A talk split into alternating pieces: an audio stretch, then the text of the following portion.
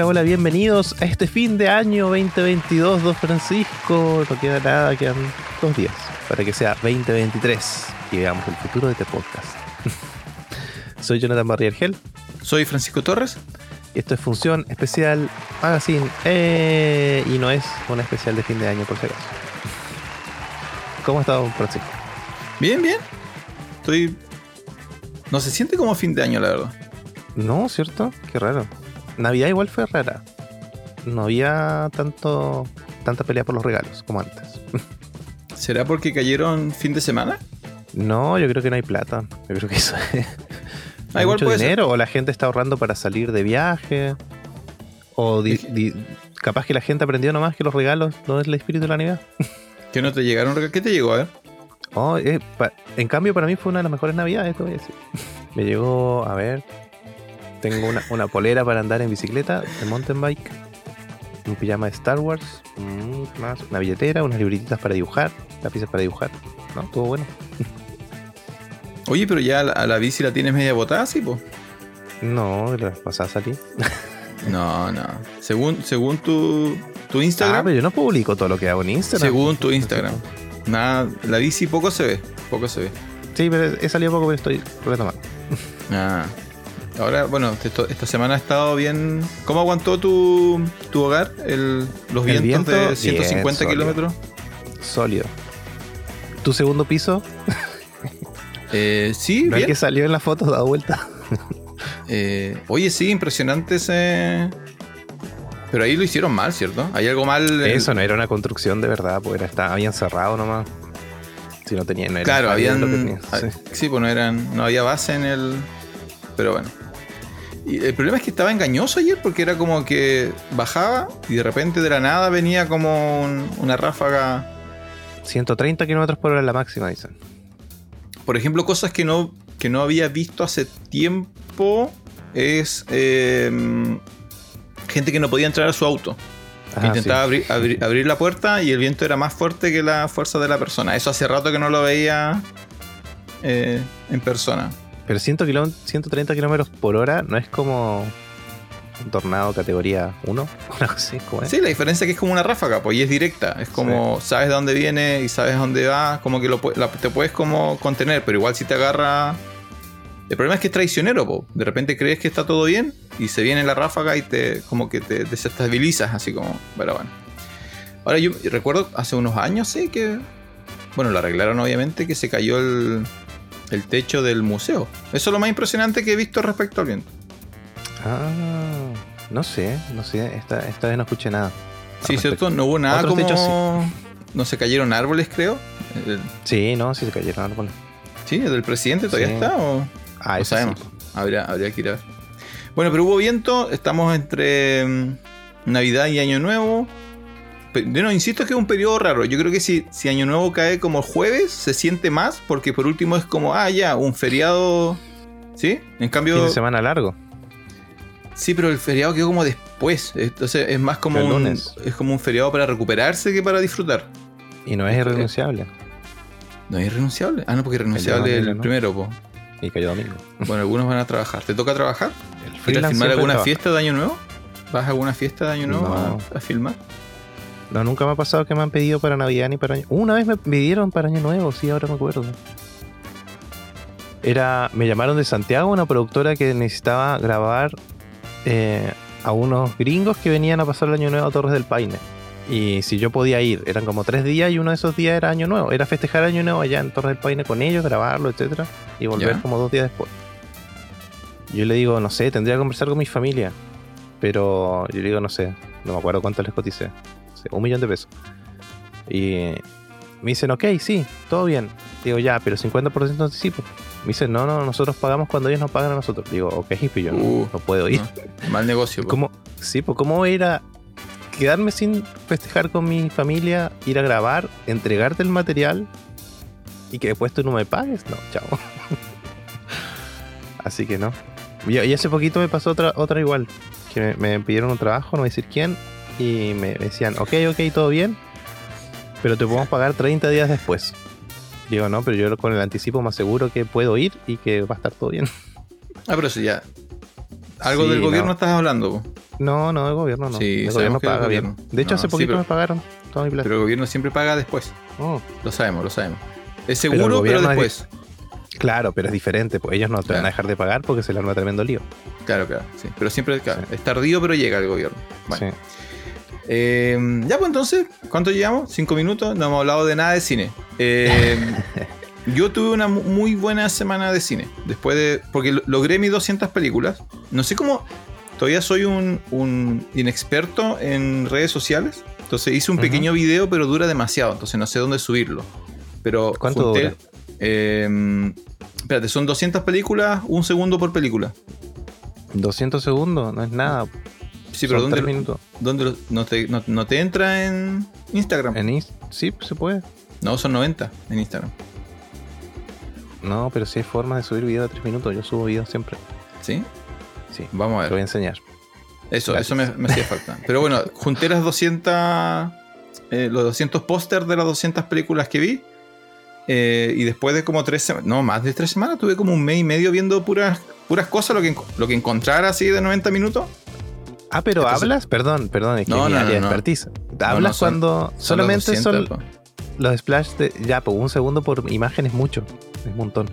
Ese era Ya, como 3 segundos. Yo Entonces me pasa el video yo te lo El video ya lo hice ya. No, no cuestiones mis decisiones Ya está, ya. Tú, tú haz tus videos de las películas que viste, que creo que fueron como 30 en el año. Son yo, 101 y la boca te cae ahí mismo. yo, yo hice el doble, hice 200 y, y podría llegar a más. O sea, si veo una hoy día, que ya creo que no lo voy a hacer, pero pod- podría llegar a más. Entonces, bueno, mi punto es que llegué a 200, pero luego de ver muchas... em, hay películas que me, me olvidé Ah. completamente de lo que, que las habías visto, así que fue un buen ejercicio bajar los 200 pósters. Ah, le ponías play, veías los créditos y te quedabas dormido, te No, despertabas. cosas ok, check. como. ¿Te acuerdas que vimos la de. mm, La de granizo? Ese tipo de cosas. Granizo. Mm, Me había olvidado que había visto esa, Madres Paralelas. eh, películas buenas, pero que no. O interesantes, ¿no? Pero se me habían olvidado que las habías visto. O sea que yo la había visto y fue bueno revisar la lista. Pero esta semana pude ver tres. Tres buenas películas. Tres buenas películas. Así que Ah, muy estoy- bien. quedé como. Y de hecho hay un par que, que me quedaron como en la cabeza, así como. Son bien interesantes. Una que yo creo que te va a gustar mucho. Y otra Mm. que. No sé, depende de Yo creo que sé cuál es. de tu ánimo. No sé cuál de las tres.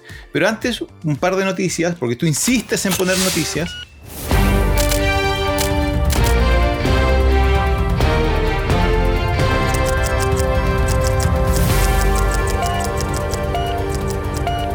Se viene un nuevo universo eh, cinematográfico, se supone que es. O, bueno, audiovisual. Eh, Amazon. Amazon va a invertir yo asumo que van a ser muchos millones de dólares en traer al, al- al live action la serie Warhammer 40.000. Y tú llegaste muy emocionado hoy día en la mañana y dijiste, oye, una noticia, se viene Warhammer. Y te dije, ah, ya, qué buena, ¿qué sabes de Warhammer, don Jonathan? Y tu respuesta Sí, fue, En realidad la noticia es que Henry Cavill no se va a caer desempleado. pobrecito, no tenía cómo pagar su... Pobrecito, claro, no tiene cómo pagar la luz ahí donde viva. Y la noticia es que Henry Cavill está confirmado que ya está en conversaciones avanzadas, que va a entrar a trabajar eh, para esta serie eh, que se llama Warhammer 40.000, em, basada en estos jueguitos. Warhammer, tú me, mm, me dijiste que era cuál de los cuál Warhammer era. Porque Ya. hay más de uno. Sí. Entonces, por eso yo te decía que para qué traes noticias de cosas que no, no, no entiendo, no entiendo. Bueno, Mira, yo cuando iba a jugar Magic veía que había unos chicos que jugaban Warhammer. Lo que pasa es que- figuritas pintaditas, bonitas. Ya, pero porque la gente se va a enojar si sigue usando diminutivos, así como estos jueguitos con figuritas. Son. Eh, lo que pasa es que Warhammer es, corresponde a dos universos, al menos dos. Ah, Yo conozco dos. Dos universos de fantasía. Uno que está ambientado en la época eh, semi o sea, preindustrial o la primera etapa industrial como mágica, como que mezcla, alcanza a mezclar elementos mágicos dragón y cosas así con el periodo preindustrial. Barcos y ya, ya. Y eh, hay, hay hartos videojuegos de ese Warhammer, ¿ya? Eh, y tiene su propia... sin, sin motor. Sin motor, eso es. claro, previo al, al- Cosas al sin motor, motor, al ya. motor.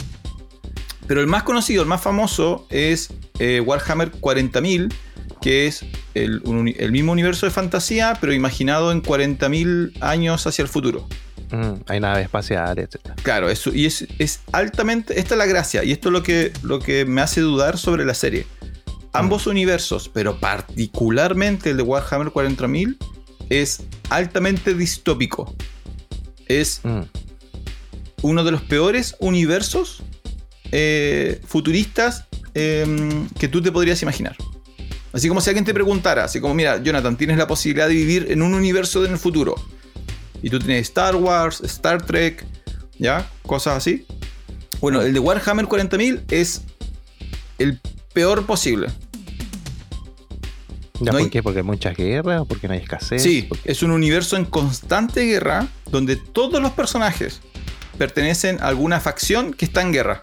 Y todas las Mm. facciones son eh, en algún grado inmorales y poco éticas. Para nosotros, para nuestros estándares. Para ellos es como su lógica. Entonces, por ejemplo, hay una facción que son los que creen que son los buenos, pero son extremistas. Entonces, todo aquel que no comparte su pensamiento los matan. Ah, ya. Son Y después hay Eh, otra facción que derechamente eh, adoran al demonio. Ya. Entonces, como un culto gigantesco espacial. Y Pero todas las facciones son así. están de acuerdo.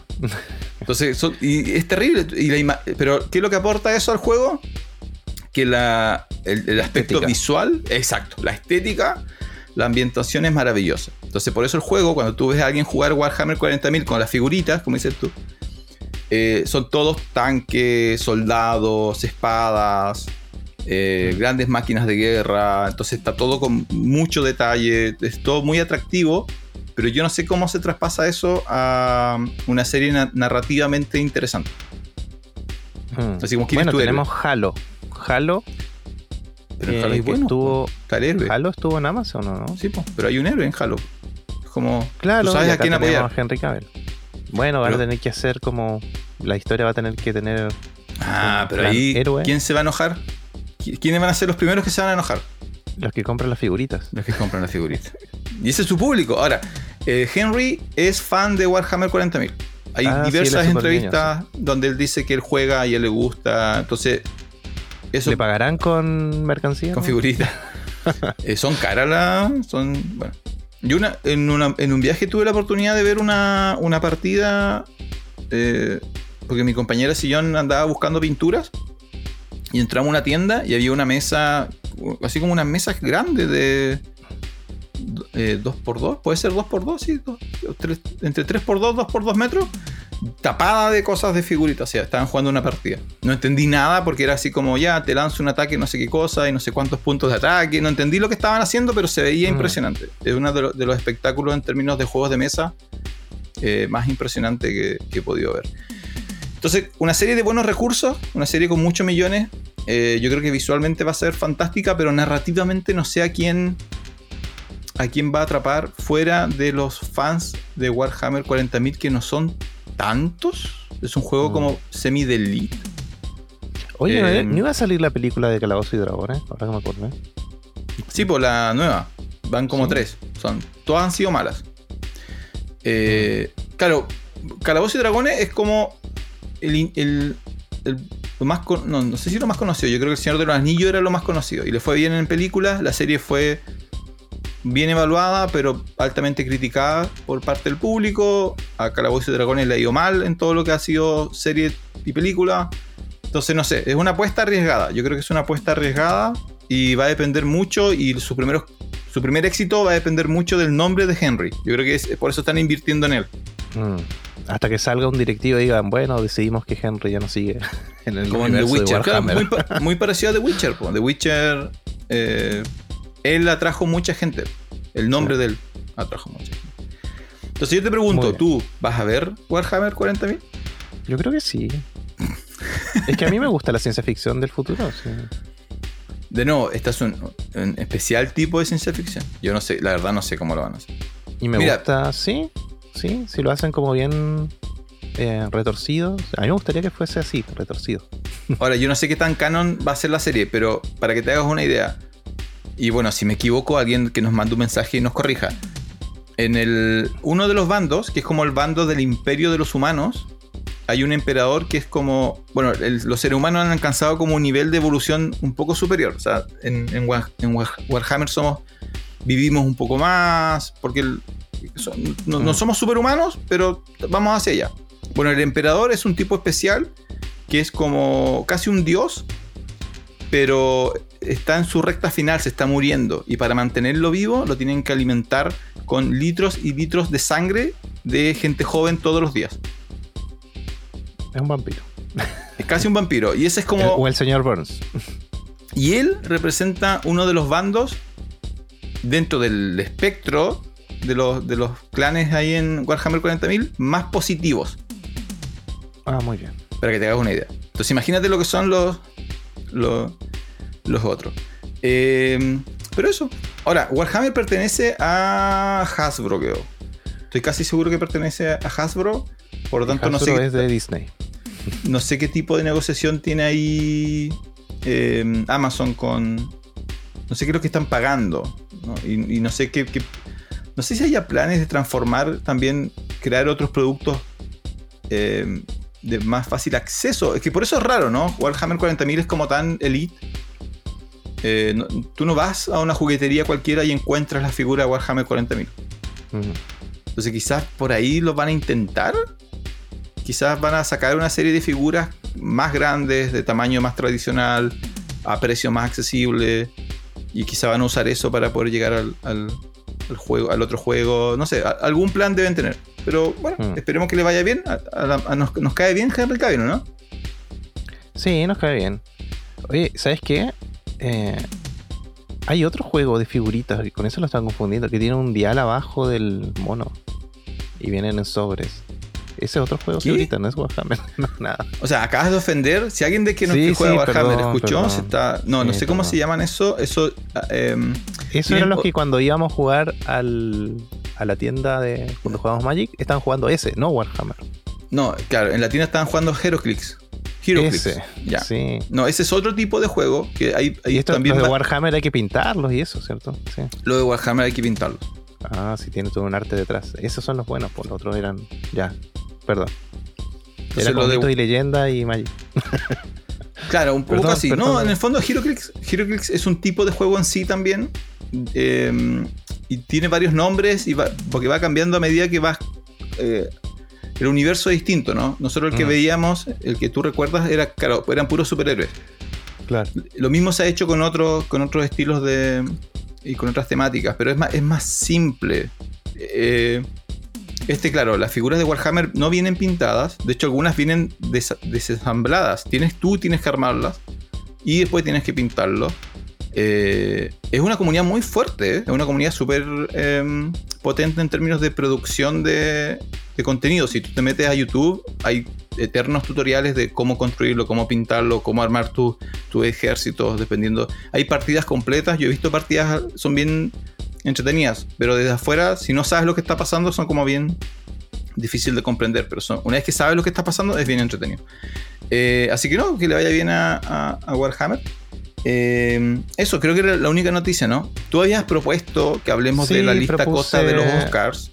Y resulta Sí, que yo te digo. es que yo veo, veo el titular y digo, oh, qué bacán. Sí, pues tú eres no como, eres como amarillista, tú te sigues por el puro titular. Entonces Jonathan dijo, salió la lista corta de los Oscars. Y yo digo, pero veámosla. Y resulta que de las 90 películas que aparecen mencionadas en las distintas categorías, hemos visto como dos. Entonces no tenemos mucho que, que mencionar. Solamente destacar, en la lista corta de Mejor Película Internacional está eh, Argentina 1985. Sí, Argentina 1985, que está por ahí campeones del mundo en fútbol y campeones del mundo en, Así que en el Oscars. Sí, no, muy posible que sea la, la representación latinoamericana eh, en los Oscars de este año. Y la otra cosa que está en español es Bardo, de México. Bardo, que sí, que está en Netflix, eh, que igual hay que ir a verla. Y eh, me, así como muy rápido, que aparece Don't Worry Darling en un par de categorías. Qué raro. Ah, pero Solo ¿qué porque aparece qué ese categoría? cantante. No, pero ¿por Mejor qué tan negativo? peinado, no te entiendo. Mejor peinado. Pero está bien, po. No, no, ¿Qué no, no está ser? mejor peinado, ya lo perdí. No importa. Pero está la Mejor lista corta por ahí. ser, ¿no? Mejor música debe Sí. ser. Ya, bueno.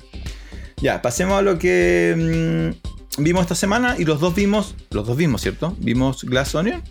Sí, vimos Glass Onion, Knives Ya. Out Mystery.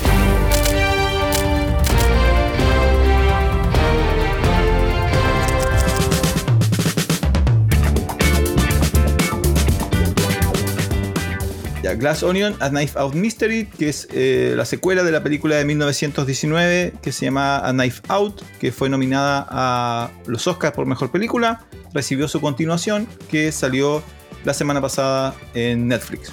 Ya, abiertamente Sí, igual para no todo es el mundo. secuela. No es secuela. Sí, pues es secuela. como otra, otra película dentro del universo. ¿No secuela. No es secuela, po, no, no, no sigue ninguno de los de las cosas que pasaron la primera. De hecho, pasa antes esta, po, ¿no? No, no, pasa después. Qué rara tu Ah, no interpretación, tiempo, espacio, doña. Vamos a tener que en algún momento hablar de. Tu vives como en otro. Es que, claro, tú eres artista. Y la película trata sobre eso, sobre artistas también. Tú vives como en otro, en un mundo paralelo. No En normal. Un edificio con forma de cebolla de cristal. Claro, ese, eso sería como tu. Bueno, pero eh, dirigida por el mismo director, Ryan Johnson, protagonizada por eh, Daniel Craig y un también, como la primera, un largo equipo de eh, otros actores muy reconocidos como Edward Norton, eh, Leslie Odom, Jessica Henwick, Madeline Klein, Kate Hudson y Dave Batista. Así que, para los que recuerdan la primera, era un, la primera era un misterio bastante clásico, eh, casi como Agatha Christie tipo de misterio, eh, y filmada también de una manera muy tradicional. Eh, la premisa era bien conocida, era como la típica familia de gente rica, alguien muere y no puedes confiar en nadie, eso era la original. La segunda como que sale un poquito de esa fórmula y se mete como una, una estructura más eh, contemporánea, con más ideas de los, ¿cómo se llaman estos? Los influencers, ¿ya? Mm. Pero la, la mecánica sigue siendo la misma, es una película de misterio. ¿Qué te, qué te pareció? A mí me gustó, sí. La disfruté, me entretuve. Sin embargo, a mí me gustó más la primera. Sí, aunque sea más tradicionalito, no sé. Tiene algo, eh, tal vez en el humor, que me hizo. No sé. Eh, pero no, está bien, está súper bien. Me gustó harto, me mantuvo enganchado toda la película. Y, y eso. no sé qué iba a decir. Ya, primero, yo eh, concuerdo con que eh, como película me gustó más la, primera. Em, pero creo que lo habíamos comentado porque habíamos dicho, ¿te acuerdas que eh, la gracia de la primera era que tú no esperabas lo que te encontrabas?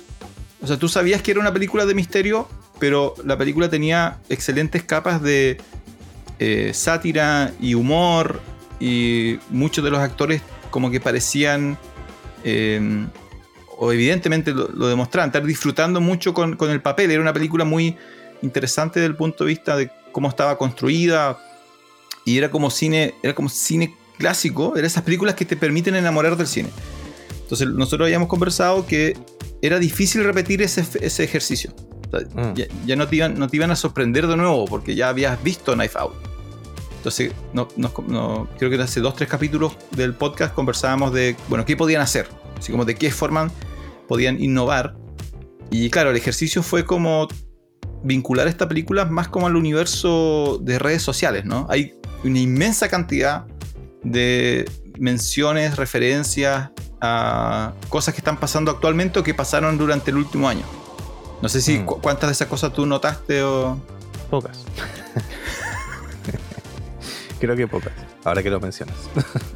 No, por ejemplo, en, en- en- y hay referencias de otro tipo. Por ejemplo, bueno, el- la película se trata, se trata de el, el- el- el detective principal, que es el, el- el- actuado por Daniel Craig, es, es- es invitado a una isla donde un, millo- un millonario excéntrico, y esa es como la primera gran referencia, ¿no? El millo- Ah, este sí. personaje del millonario excéntrico intenta representar a eh, todos estos millonarios que han salido durante los últimos cinco años. Que. ¿Tú te acuerdas cuando nosotros éramos más jóvenes que los millonarios eran como secretos? Como que tú no, Sí, po. no- no sabías quién eran los dueños de Coca-Cola, quién eran los dueños de estas grandes empresas, incluso a nivel No, pues, de nacional, hecho- ¿te acuerdas? De hecho, oye, Coca-Cola. ¿Quién es el dueño de Coca-Cola? Nadie sabe. Claro, entonces eh, y era como. Claro, porque la, la imagen era como este señor Mr. Burns, que estaba en su mansión y no quería ser molestado. Y tenía un ejército de empleados para que él no tuviera que hacer nada, ¿no? Y nadie lo conociera. Mm. Eh, y claro, hace, hace la, en la última década aparecieron todo lo contrario, todos estos millonarios que es como, mírenme, mírenme, soy millonario, soy billonario y, y voy a gastar mi plata de manera poco tradicional, voy a mandar un Y avión al espacio. espacio, sí. Claro. Sí. Entonces el, persona- el personaje eh, nuevo, fundamental, es este millonario que en su isla invita a un grupo de sus amigos y los invita a una noche de resolver misterios de asesinato. Es el tráiler, ¿no? Y obviamente alguien muere de verdad. Y hay que resolver esa, esa maraña para saber qué es, lo que, qué es lo que pasó. Pero la primera gran sátira es este personaje que lo hace Edward Norton. Pero que además, no sé si te fijaste que en el fondo del- de las pinturas que él tiene, hay una que se parece mucho a su personaje en Fight Club. Ah, no, mira, no me fijé. Ok, va, va. Voy a necesitar que vuelvas a ver la película de Don Jordan. ya. Pero, pero esta vez prestando atención como... hay- entonces hay una, hay una, una escena donde él como que... eh, hay un plano, claro, en- de él, primera... en- ¿Cómo se llama cuando cubre todo su cuerpo? Donde vemos todo el cuerpo del personaje. ¿En Ese tipo de plano, plano. general?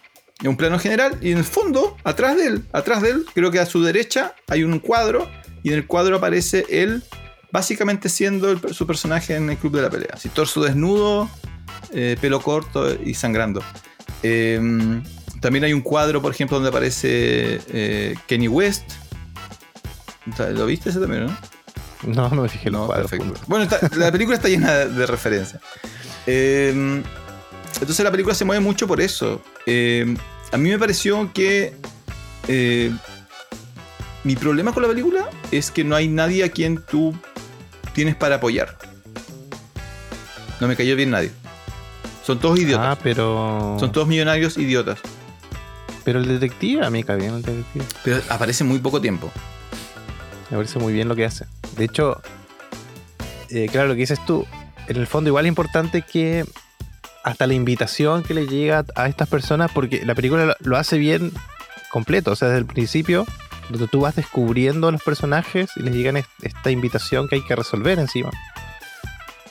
Em, claro, después caen todas las islas y, y está como los invitan a resolver otro misterio. A mí me dio mucha risa que en la mitad de la película, creo que no que ni siquiera en la mitad, el detective resuelve el misterio en tres segundos. Entonces ahí te quedas preguntando ya, ¿y qué va a pasar en la película? Claro, Y- hay un. hay- sí, po, y la película dura como do- un poco más de dos horas, ¿no? Sí. Sí, Y- eso pasa como al minuto 35. Y lo bueno que tiene esta película, igual que comparte con la primera, es que mm, a diferencia de otras películas de misterio donde las pistas están pero te las esconden para que no sean tan evidentes, esta película te muestra todas las pistas al principio. Nomás que tú no puedes eh, ir vanarlas. Y después cuando la película se resuelve y resolvemos la deducción que hizo el detective, te empieza a mostrar las, todas las pistas que ya te habían mostrado. Y que no te escondieron, siempre estuvieron ahí. Che. Hay otras películas que, que son de resolver misterios que sí te esconden o, o hay cosas que no te muestran y después te resuelven, ¿cachai? Pero en esta película y en la anterior pasa lo mismo. Todas las pistas estaban ahí, todas las cosas se dijeron frente tuyo. Sí, la, la, mm, la diferencia, claro, la diferencia la- la- en la, este hace mucho más abuso del flashback. Mm, sí. Como que en un momento, o sea, nunca cansa, porque de nuevo, el, de es el otro tema, que a ver, la primera película, para los que vieron la primera película, el motor como de, vin- de vinculación emocional era que en esta casa de millonarios, donde sucede un crimen, a la primera persona que tienden a acusar o tienden a mirar mal es a la empleada pobre. Claro.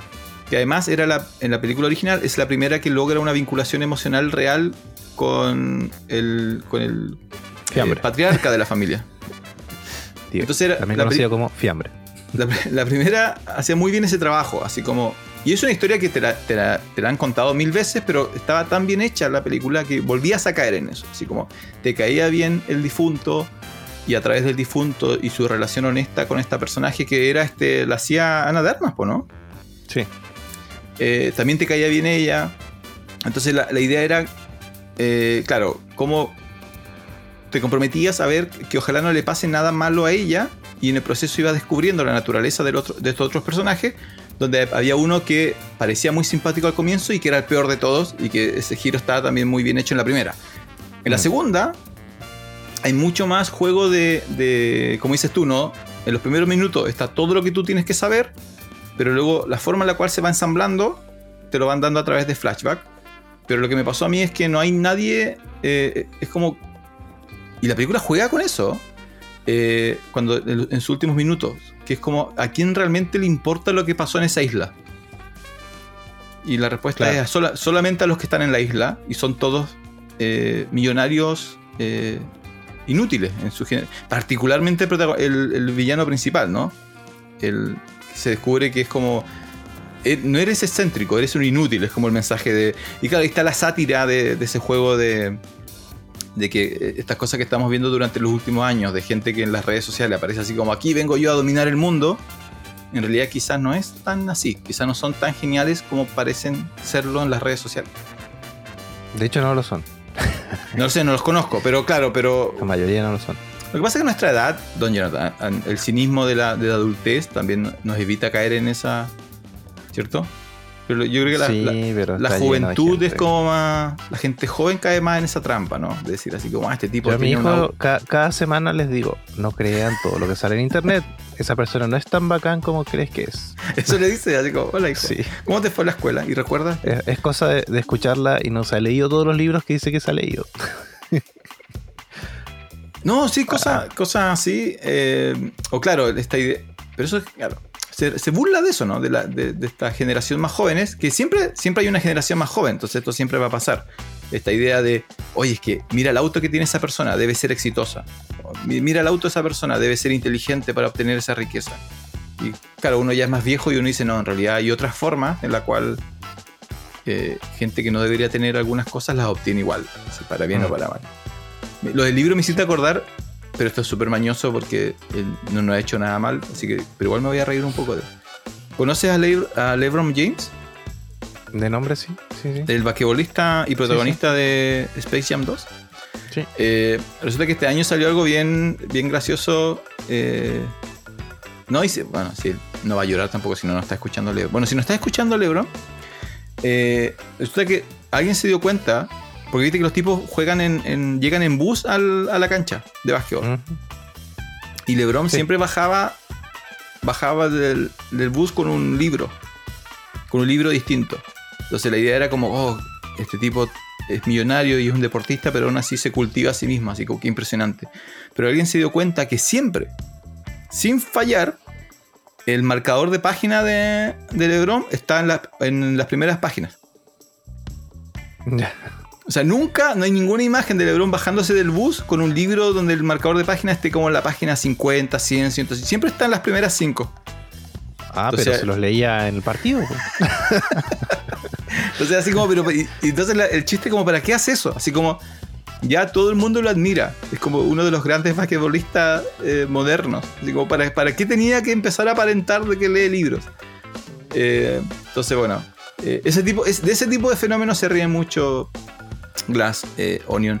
De nuevo, a mí me, me gustó, me- como dices tú, muy divertida, pero la encontré eh, inferior a, a la original. De hecho, la original yo la volvería a ver, pero esta Sí. yo no creo que la volvería a ver.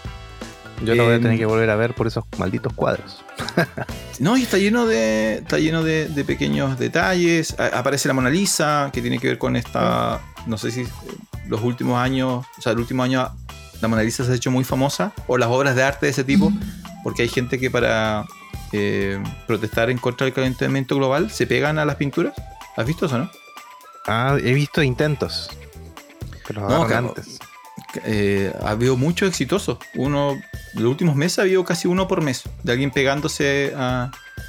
Ahora ha dejado de funcionar porque el- el- la primera reacción del- de los museos, que era así como, oh por Dios, ¿qué está pasando? Ahora ya saben lo que está pasando. Entonces Mm. Eh, le bajan el perfil y ya no funciona ya. O sea, si no, si no salen en la prensa, pegarte a una pared no, no funciona. Otra cosa que tiene la película es, eh, y esto no sé cuál será tu opinión, tiene a el que ha sido calificado como el mejor actor ex luchador libre eh, moderno, que es Dave Batista. ¿Qué te pareció la, la actuación de Dave Batista? A veces que actúa bien, pero igual es un papel chico, pues si no. su personaje no, no requiere mayor desarrollo, digo. ¿No? Ya, pero entre él, Roddy Piper, Hulk Hogan y La Roca, que son los cuatro actores, y Ya, John Cena, pero- que son los cinco actores más populares. Claro, en el fondo decir uno de los mejores actores, ¿cómo es? Luchadores que se convirtieron en actor, no es decir que él es bueno, es decir que el otro son pésimos. Ya, espérate, bueno, Hulk Hogan, Hulk Hogan en, en- en Rocky, Rocky, Rocky 3 no funciona así, Hulk Hogan. ¿Viste Rocky 3 o no? No me acuerdo, es la del hijo de Rocky, ¿no? ¿Qué? No, no es la del hijo. ninguna película donde se trate del No, hijo no, de Rocky. pues. Sí, Ya. sí, hay una del hijo de Rocky. Pues. No, no. Esa, es el- ¿Qué? No, no es 5. No importa. No voy a entrar a discutir, pero porque ni capaz que ni siquiera sabes cuál es la 5. Bueno, pero Hulk Hogan ahí la 5. Hulk Hogan también tiene una película siendo de un viejo pascuero agresivo. ¿No? ¿No la viste tampoco? No. Ah, perfecto. Eh, Roddy Roddy Piper actuó en eh, la de George Carpenter. Ya. Hay un La de los extraterrestres. ¿Cómo se llamaba? ¿La cosa? No, no, no. La de que él, él podía ver a los extraterrestres a través de los lentes. Él podía ver a los extraterrestres a través de los lentes. No. Él se ponía unos lentes especiales y descubría que They Live, creo que se llama. No sé. Bueno, no la viste, perfecto. Está. Pero Jonathan, ¿qué? ¿Qué pasa con Pero no sé, Sí, no sé, no They sé cuál Live de John Carpenter aparece Roddy Piper. Eh, entonces la cosa, bueno, la cosa está entre La Roca, Cena y Batista. ¿A quién le das Pero tu voto? Cena actúa bien. Eh, no he visto Peacemaker. Dicen que Peacemaker es la. Sí, pero yo he visto algunas actuaciones en comedia y actúa bien. Es como. Ah, como actor de comedia, sí es muy bueno. Sí. Eh, Como y si actor de actúa bien en es comedia, actúa bien, pues. Comedia no es fácil. Comedia está estándar de. Así como. No, no, no, pero no es fácil. No es fácil tener un personaje chistoso en comedia. ¿no? Así como. ver, una vez que tuviste a Jim Carrey en Tonto y Retonto, tú dijiste. Ahí hay un. Un gran actor. Sí. Acuerdo Bueno, esa película. Bueno, en fin. Entonces, Glass Onion, vayan a verla, ¿cierto? Sí, sí, está bien. Hablamos como 20 minutos, así que vayan a verla. Sí, pues está bien, sí, para eso estamos. Y Eh. ¿Qué más viste? Vi RRR. Ya eso no importa. Yo, sigo entonces. Entonces yo vi. hindú. Con baile dale, y canto. y Dale, todo. ¿qué tal? Bien, me sorprendió. Yo pensé que iba a tener mucho más baile y canto y que iba a ser insoportable, pero no, súper bien. Súper bien. Yo no sé cómo esas personas bailan así. Esa es la verdad, bailan súper bien. Yo cómo lo hacen. Eh, Triple R, ¿te acuerdas que estaba en la lista larga de, de películas internacionales? Mejor película internacional. Ahora ya no está. Eh, no, Y- está, los revisamos los globos de oro. Están los globos de oro. Ah, los Globos de Oro estaba. Sí. Ah. Eh, nada, una película de acción, dura casi tres horas o algo más. Capaz que tres horas llevan un poquito. Y. mm, ¿Dura tres horas o dos horas? Ahora me olvidé. Parece que tres, casi tres. Ahí vamos a revisar. Tú sigue hablando Sí, y yo reviso. Revisa, por favor. Y. nada, es una película de acción donde en, un pueblito. eh, esto está en. Una película de época, sí. Cuando Inglaterra eh, era. La India era colonia de Inglaterra. Y mm, en un pueblito eh, aparecen unos ingleses y se llevan a una niñita. Piensa- hay unas monedas de por medio, parece que la compran y se la llevan. La mamá corre desesperada, matan a la madre y ahí empieza la película. Y mm, resulta que en ese pueblo o aldea había como un héroe, una persona que peleaba con tigres. Y, y él tiene que ir a rescatarla. Esa es la película. Pero en- en- mientras pasa todo eso, eh, lo que te muestran es que prácticamente Inglaterra es mostrado como cualquier película americana donde muestran nazis. Así es Inglaterra en esta película.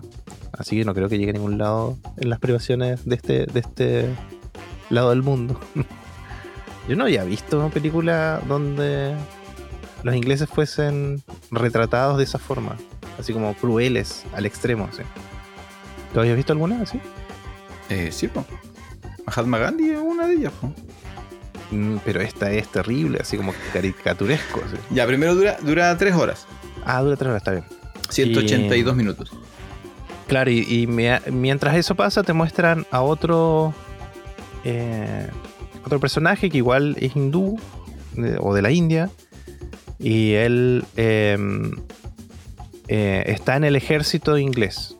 Entonces muestran que él es seco, así como muy seco para ser eh, las tareas que le en- encomiendan, pero nunca gana ninguna, ningún premio. O sea, nunca lo ascienden porque es hindú, indio.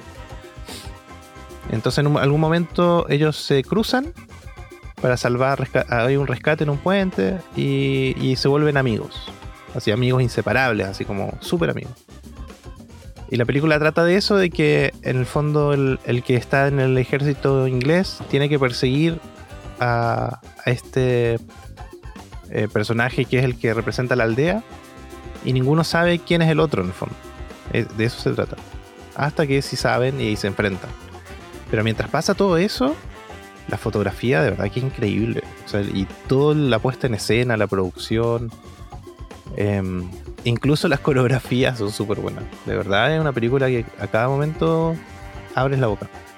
Eh, y eh, las escenas de acción sí son más exageradas, pero igual si lo pasas como otro lenguaje como de Zack Snyder, eh, yo creo que él se inspira en estas películas para hacer sus cámaras lentas. Es demasiado parecido. Así que eso. No hay tanto baile y tanta canción. Y lo bueno de la canción, ¿Por qué repites eso? porque yo pensé que era puro baile, pura canción. Las películas sí termina con una coreografía, tienen que terminar todas con un baile. Y mm,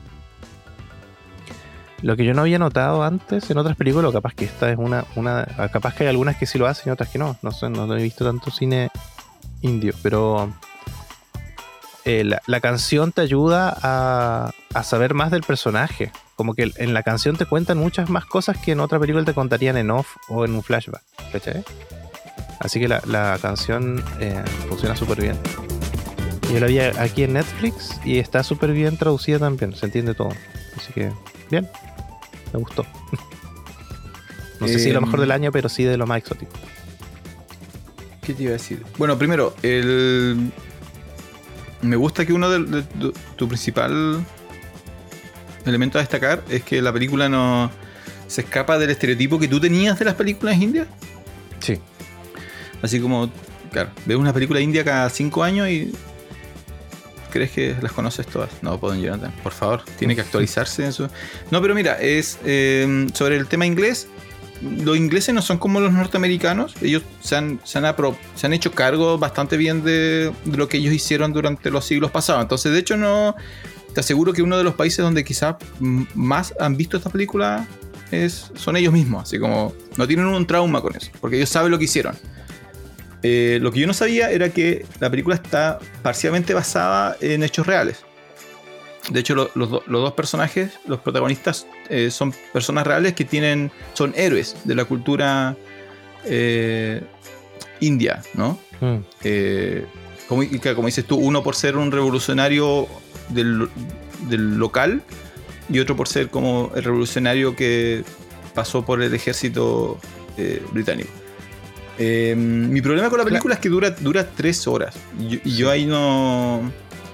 Ahora, como dices tú, una película de acción que te da un espacio, en algún momento la puedes parar eh, y, y estirar tus piernas, ir al baño y buscar algo que tomar, ¿no? No, no necesitas estar tres horas como. Claro, no te va a perder la trama ni lo. Claro, así como vas a recordar en qué estaba la película. Eh, la duración es lo que me, me genera más problemas. Yo creo que le voy, le voy a echar, le voy a terminar echando una mirada, pero la verdad, tres horas es, es harto. Ayer conversaba con un, un amigo que fue a ver eh, Avatar. Avatar en Santiago. Ya. Y decía que le gustó bastante, pero él, él es muy fan del elemento técnico. Entonces, lo Mm. que él destacaba era que se veía muy bien, se escuchaba muy bien. Eh, pero él lo fue a ver a un cine. Y él dice que hay que verla en un cine. Eh, y a mí me cuestaría ir a sentarme tres horas a un cine. O habría que volver como antes, ¿no? Cuando las películas tenían como un intermedio. Así como, ahora vaya a darse una vuelta. A Vaya mí a nunca un me cigarro. tocó eso que antes. ¿Nunca llegaste a eso? No, nunca me tocó eso. Eh, no, a mí me tocó, pero eh, era no era que el cine fuera así, sino que la, la sesión estaba generada así. Eh, no- creo que mi papá o mi mamá se ganó una vez como a- un premio para ir ci- para eh, películas de niños. Entonces Ya, yo ¿de me acuerdo, me acuerdo que me llevó a ver mi abuela. Entonces, claro, como, como los tipos que hacían la presentación sabían que el cine estaba lleno de niños Y de y, que los ni- y que los niños no iban a estar sentados eh, 90 minutos, ¿cachai?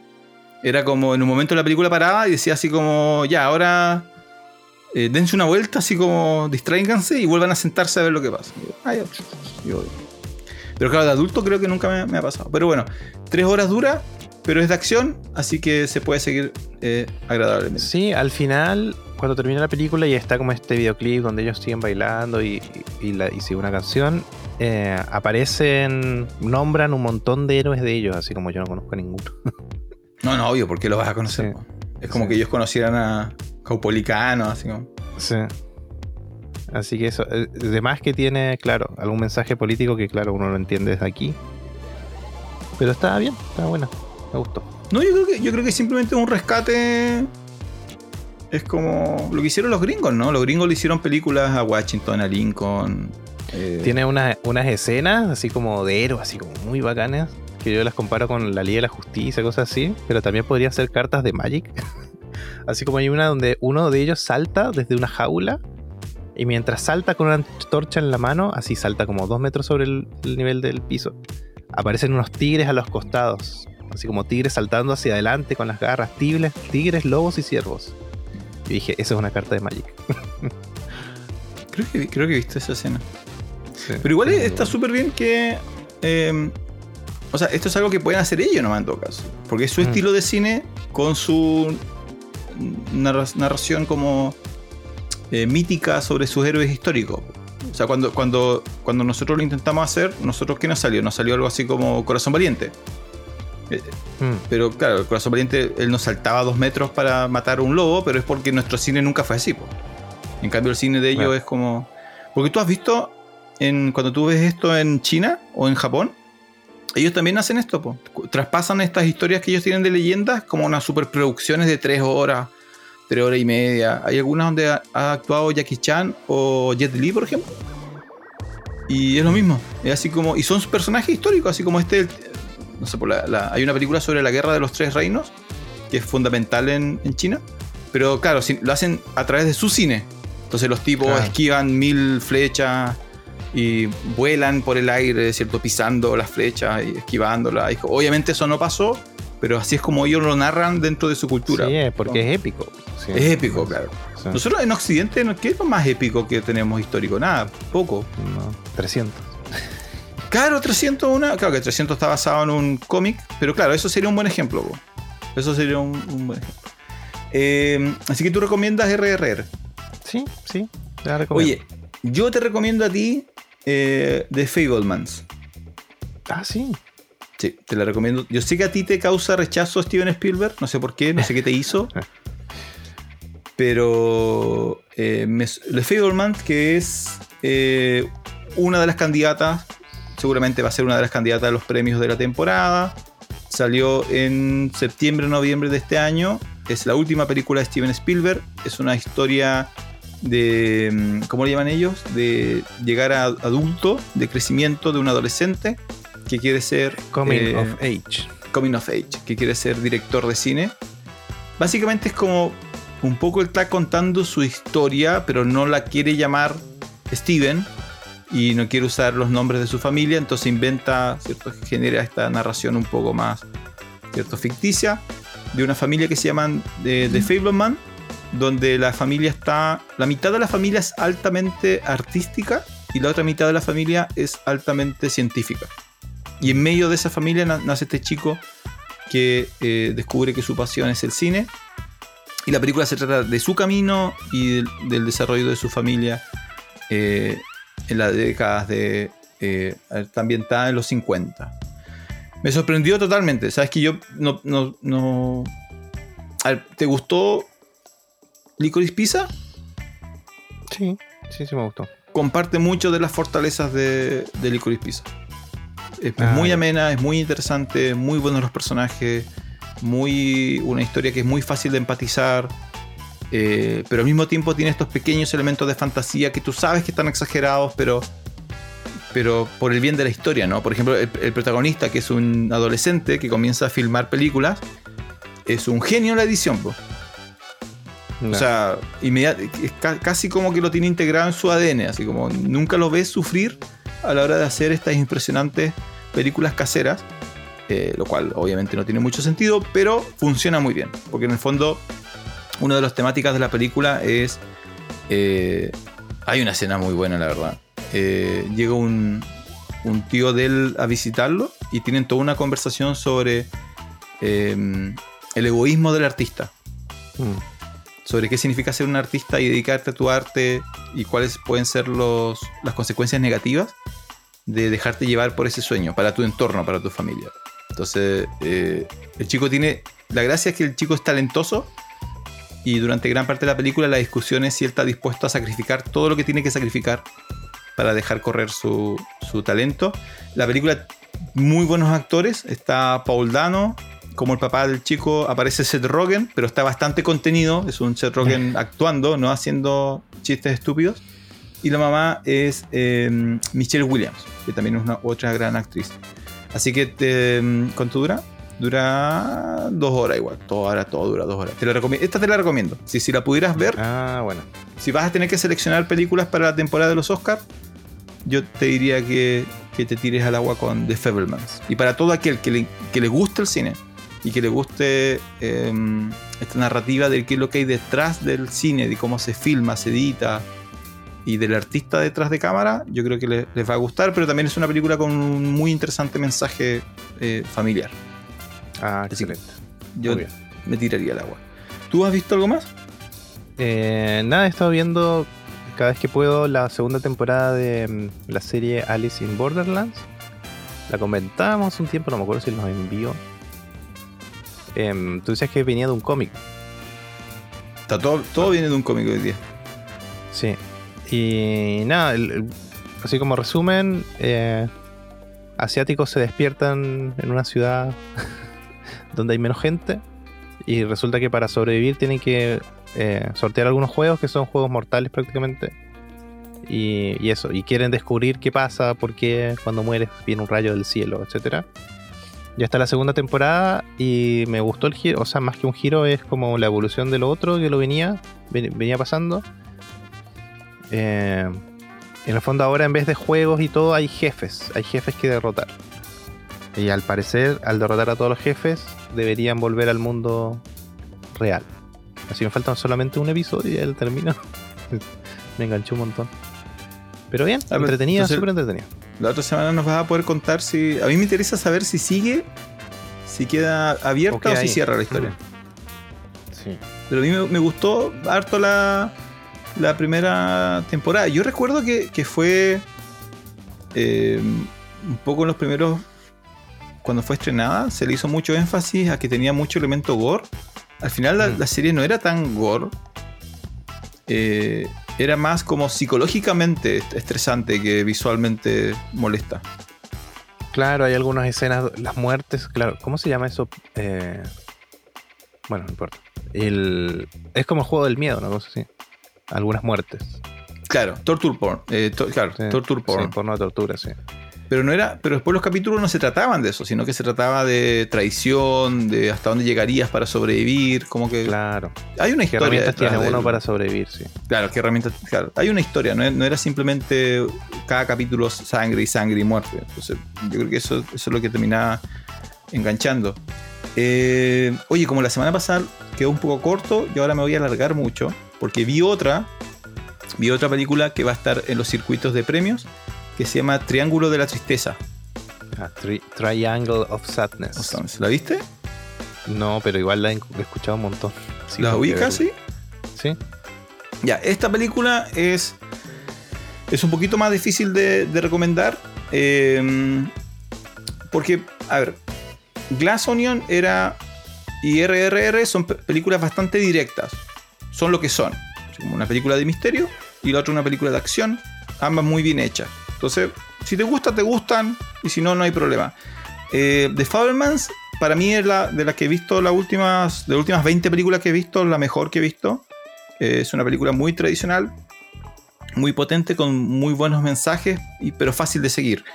El Triángulo de la Tristeza es, eh, es más como un... más que una historia, más que un guion, pareciera tener como un ensayo detrás de ella. Así como ideas, fuerza que la película quiere que, tú escuches. Eh, la premisa es eh, un grupo de personas que pertenecen como al 1%, no sé si tanto, pero los ricos, poderosos y famosos, eh, se suben a un yate, un yate que cuesta cientos de millones de dólares, se van a un paseo de placer, el yate sufre un accidente, terminan en una isla y tienen que sobrevivir en esa isla. Ese es el tráiler, si tú ves el tráiler, ese es el tráiler. La película en realidad está dividida en distintas partes con distintos personajes y toca distintas temáticas que tienen que ver como por ejemplo las relaciones en pareja modernas, eh, las relaciones en pareja em, cuando y, cómo, el dinero afecta a las relaciones en pareja. Luego hay un, momento donde por largos minutos se discute eh, qué significa ser rico, qué significa eh, el, impacto del sistema capitalista. Y esto es muy directo, eso es lo que más me llamó la atención. Es como los personajes literalmente se ponen a discutir sobre capitalismo y socialismo en la película. Lo cual no te los esperas para nada. Es como, ¿qué, está pasando acá? Eh, después viene el accidente y la película se trata sobre sobrevivir, pero también sigue tocando estas temáticas sobre privilegios y beneficios y lo que es justo y lo que no es justo. Eh, entonces, es súper raro, es como, como, de como un ensayo, como que hay elementos temáticos, académicos, sociales y políticos que están imbuidos en la película, pero de manera muy evidente. Entonces, hay gente que le va a encantar la película, hay gente que no la va a poder terminar de ver porque se va a aburrir, hay gente que no la va a entender, eh, y hay gente que va a estar pensando en esta película durante semanas y meses y la va a estar recomendando a todos sus amigos y familiares. Claro, y para todo lo demás, esta función especial. Es de ese tipo de película. Es de ese tipo de película. Eh, entonces no sé si recomendarla, por ejemplo. No sé si tú la vas a disfrutar. ¿Por qué? ¿Porque habla mucho? no, porque, porque es. Eh, para al final es tiene toques de comedia, es un dramón. No, es un. Es, es un. Eh, de nuevo, es como un tipo de ensayo. No hay, no hay emociones reales. Eh, hay muy pocos momentos como humanos que tú puedas empatizar. Y los pocos momentos humanos. Ah, mira, así lo puedo explicar. Y, aquí es súper interesante cómo esto cambia en, en, película a película. Eh, ¿Has visto películas como. ¿Has visto series, comedias como Friends o Big Bang Theory? Big Bang Theory, sí. Algo. Friends, ¿no eres fan de Friends? ¿Qué pasa contigo, ¿Por qué no eres feliz? ¿Por qué Ya, bueno. Cuando miras una sitcom, una de las eternas críticas de la sitcom es que los personajes no hablan como hablan las personas reales. Ah. Lo cual es obvio porque es una sitcom. Entonces, no hay. Obviamente no responden como responderían. Así actúan los personajes de eh, esta película. ¿Con una sitcom? Con, con diálogo que no es real. Ah, ya. Ya entiendo. Pero que puede ser. Tú lo entiendes, lo comprendes y te puede causar gracia o rabia o tristeza, pero no es real. Entonces se siente rara la película. Te pongo un ejemplo, hay una escena súper específica. Eh, dos de los personajes son personajes em, jóvenes, son dos modelos, una mujer y un hombre, y la gracia, los primeros minutos de, ellos en pantalla, es que el mundo del modelaje es uno de los pocos mundos donde la mujer gana más que el hombre. O sea, la mujer modelo gana más plata que el hombre eh, modelo. Entonces, eh, la primera discusión que tienen es porque él intenta explicar que él quiere una relación igualitaria, que no quiere eh, él ser machista con ella, sino que los dos sean iguales. Pero la discusión es porque eh, es rara, porque en el fondo él intenta generar como este discurso moderno de igualdad, pero ella le dice así como no, pero que esto lo haces porque justo tú ganas menos plata que yo. Y la discusión dura cinco minutos de pantalla. Y, se siente súper artificial. O sea, cuando, cuando tú ah. no discuten como una persona real discute. Entonces, cuando tú la comparas con un drama como de Fablemans o como de eh, Licorice Pizza, donde los personajes reaccionan como tú podrías pensar que, reacciona, que reaccionarías tú, esto no hay nada de eso. Entonces, el mensaje se entiende y el mensaje tiene sentido, pero la entrega es como rara. Es como. Ah, entiendo, ya. ¿Me entiendes? Entonces, yo te podría decir, mándale una mirada, pero no estoy seguro que llegues al minuto 30, por ejemplo. Ay, qué poca fe. Acabo Pero de no por ti, ¿me entiendes? Sino porque tú la vas a empezar a ver y. No eres tú, y- soy yo. y como que tu mente va a empezar a ser así como no les creo, no les creo. no les- Y claro, y en algún, en algún momento eh, est- esto escala mucho. Ahora, si nos sentáramos, si tú la vieras y nos sentáramos y empezáramos a analizar los, los mensajes y los discursos y los giros, hay mucha cosa interesante. Pero no, no son las actuaciones, no son los actores. Mm. Entonces es una película súper rara. Eh, no recuerdo haber visto una película eh, similar. Me gustó, Mm. pero no la voy a volver a ver. Y no, no puedo decir que la disfruté. No puedo decir que la pasé bien viéndola, Pero te gustó. pero me gustó. Pero es porque, de nuevo, por mi, por mi formación profesional, es como... Me gustan esas temáticas, pues, me gustan las discusiones sobre... Por ejemplo, el, el- el- el principal giro en la película es que cuando el barco que está formado por millonarios se- eh, tiene un accidente y los sobrevivientes llegan a la isla, los millonarios se vuelven inútiles. Y los únicos que tienen Ah. habilidades son los que en el barco eran los más bajos. La cocinera, Ah, el claro. mecánico. Entonces ahora en la isla el poder lo tiene la cocinera y el mecánico y los ricos no, no- no están dispuestos a abandonar su posición. Entonces claro, tienes toda esa discusión sobre privilegio y capitalismo y socialismo y qué es lo que es justo y no, pero, pero, pero a mí me gusta ese tema. po. Pero no puedo decir que la película lo, lo explicó bien. Entonces, Yo, volviendo a otro tema, esto pasaría si el mundo se queda sin internet, los influencers tendrían que trabajar. claro, ¿y qué, qué harían? ¿Qué sabrías ¿Qué hacer? harían? Si encima la mitad, por ejemplo, hay algunos que son como comillas cocineros que no pueden cocinar sin internet. ¿Cachado? no? ¿Cachado? Que hay, hay influencers y figuras que son así. No, no, ahí Tú me lo sacas perdiste. de su zona, claro, porque Ah, ya, ellos sí, cocinan sí, sí, sí. y hacen todo el mono que cocinan y es bonito y lo hacen. Son comunicadores, en el fondo es eso. Comunican súper bien, son carismáticos, etcétera. Pero tú le quitas internet y no tienen la receta, porque no lo pueden hacer. Claro, o no saben, o... no- eh, yo siempre digo eso a mis alumnos. Eh, y en esta película justo salió. Entonces, mira, por ejemplo, esta sería una película que yo usaría en clases. Bueno, Porque, por ejemplo, el, el más poderoso, los primeros días de la isla, es el que sabe hacer fuego. ah, los otros no saben ya. No, pues no saben hacer fuego, saben manipular el fuego en instancias controladas, como dices tú. Prender el Claro. horno, prender el microondas o un encendedor. Entonces, Yo en un momento, sé prender un encendedor. entonces alguien bueno. dice así como ¿Cuál quién sabe hacer fuego. ¿Quién sabe hacer fuego? Entonces, claro, no es ninguno de los millonarios. po. Entonces, claro, tiene esas, esas situaciones, pero están de manera raramente explicada. Sí. Eh, a mí me pasa mucho, que a mí me- me- es un- todo un tema de las redes sociales. Que por ejemplo, yo sigo personas que, que, claro, que son como fotógrafos reconocidos, tienen muchos seguidores y son como buenos en cámara, ¿cachai? Como que se graban harto haciendo las cosas. Y después sigo a las personas que ellos siguen. Entonces pasa mucho de que el que yo sigo, que es no sé, inglés, dicen, ah, tengo un truco de cómo hacer esto en Instagram. Y pasan, no sé, tres minutos y el otro que yo sigo que habla en español hace exactamente lo mismo. No es que lo descubrió él, está copiando al otro. Que también es válido, pero siempre debería dar la referencia. po. Claro, es como demasiado. Miren lo que descubrí y no lo descubrió. Claro, y no. Miren lo que, capaz que el otro lo que lo aprendí. No, no, sí, claro, es quizás una cadena de.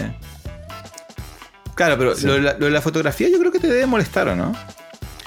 A mí me molestan, no todos, porque yo entiendo, si en el fondo No el, es que redes sociales es un tema de comunicación al final, Lo es como la televisión. Es como la televisión, hay gente en televisión que su talento es comunicar y verse bien en cámara, pero no, no tienen contenido por- por sí solos, ¿cachai? Bueno, eh, me pasa que hay muchos fotógrafos y fotógrafas que tienen muchos seguidores y como que muestran las cosas que, que les, que les dan, no sé, como que los canjes que hacen todo, pero al final las fotos son de ellos. Alguien le saca la foto a ellos, ¿cachai? Entonces ellos no son buenos fotógrafos. A eso voy. no sé si se entiende. Sí, Todo sí. el Instagram son imágenes de ellos que sacó otro fotógrafo. Entonces el, el re- el real fotógrafo el que está escondido detrás, ¿cachai? No sé si se entiende. sí, Debe ser su pareja que es fotógrafo y le saca la foto a ella. A mí lo que me pasa es que, por ejemplo, el. el- bueno, yo soy malo sacando fotos, pero.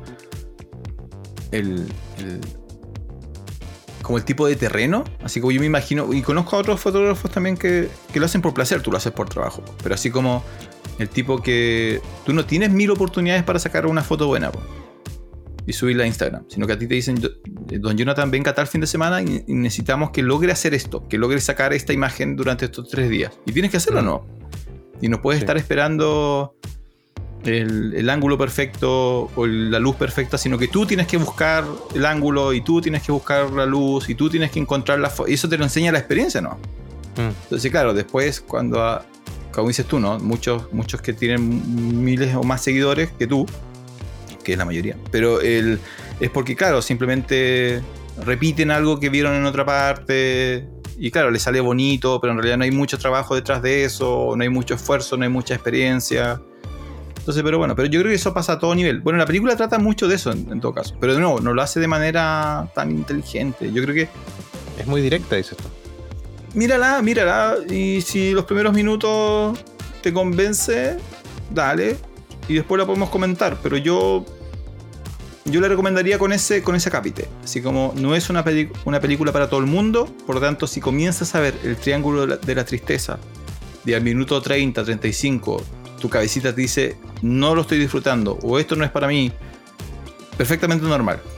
No, no eres tú, es la película. La película no está hecha para que sea disfrutada por billones de personas.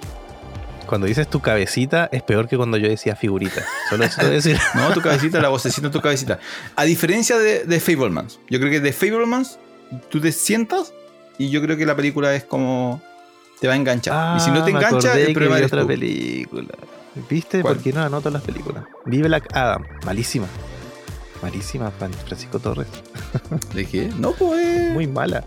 Pero cuál. Lo, hemos conversado eternamente. ¿Cuál es tu escala ahí? Es una película superior, ¿no? Triple R es mejor que la Adam, lejos. ah, pero es otro género, po. no, sí, es una película. Sí, lo conversaremos en otro, en otro momento, ya estamos en la hora. no, pero estoy de acuerdo, estoy de acuerdo. Por eso es como para pero, anota, anota tu punteo. Le, vamos a hacer un podcast completo a, a Black Adam. No, no, ni. No. Cinco minutos. ya, don Jonathan.